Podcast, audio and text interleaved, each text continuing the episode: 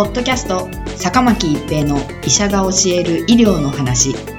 この番組は大学病院の内科医であり医学博士である坂巻が疾患や予防医療といった医療に関してお話しする番組です。それでは今回の番組をお楽しみください。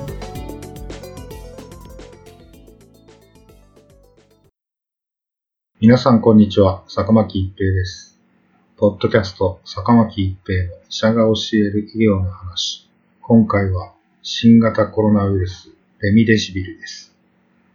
2020年11月19日に WHO は新型コロナウイルス感染症の治療ガイダンスをアップデートしました。このガイダンスでは、抗ウイルス薬であるレミデシビルの使用を推奨しないとしたことで話題になりました。レムデシビルは日本では5月に緊急承認されており、中等症、重症の症例で使用されています。新型コロナウイルス感染症の患者さんは、発症から1週間くらいはウイルスが体内で増殖しています。大半の人はインフルエンザや風邪と同様な症状の時期を終え、自然に良くなりますが、一部の方では発症から約7日目前後くらいからウイルス量は減少しているにもかかわらず、息切れなどの肺炎の症状が増悪し、さらに一部は重症となり、集中治療室での治療が必要になることがあります。この時期は感染者の免疫反応による過剰な炎症が症状悪化の原因と考えられています。こうした病態に基づいた治療として、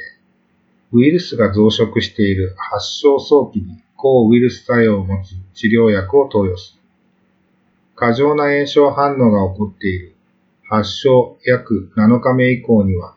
抗炎症作用を持つ治療薬を投与する。必要あればこれらに抗陽子薬を加える。というのが現在の標準的な考え方となっており、日本で承認されているものとして、抗ウイルス薬はレミデシビル、抗炎症薬はステロイドのデキサメタドンが使用されるのが標準治療になっています。しかし、これらの薬剤も使えば必ず良くなるというものではないため、現在も抗ウイルス作用を持つ治療薬、抗炎症作用を持つ治療薬、それぞれの治療薬候補の開発研究は続いています。レミデシビルに関する臨床試験としては、これまでに4つのランダム化比較試験の結果が出ており、有意差なしとしたもの、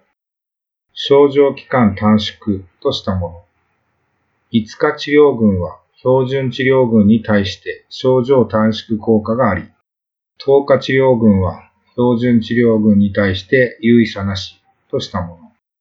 死亡率に有意差なしとしたものが報告されています。最後の死亡率に有意差なしとしたソリダリティトライアルは WHO が主導した臨床試験です。同じようなランダム化比較試験なのに、これだけ異なる結果が出るのは、対象となった患者さんの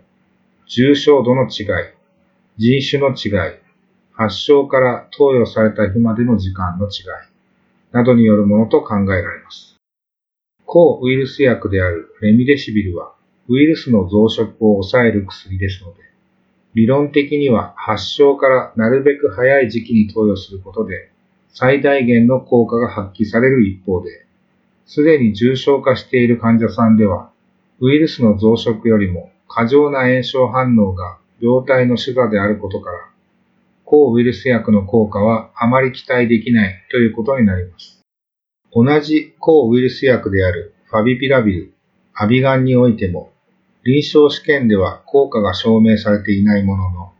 軽症から中等症の発症初期から投与開始することが重要とされています。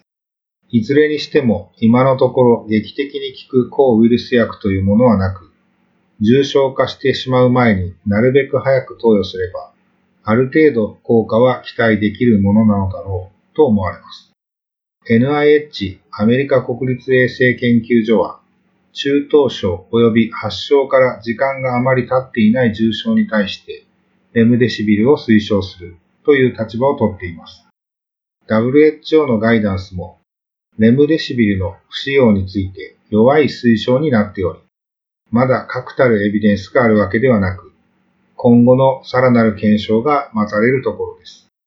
ポッドキャスト、坂巻一平の医者が教える医療の話。今回は新型コロナウイルスエミデシビルでした。ありがとうございました。ポッドキャスト、坂巻一平の医者が教える医療の話。今回の番組はいかがでしたか？次回の番組もお楽しみに。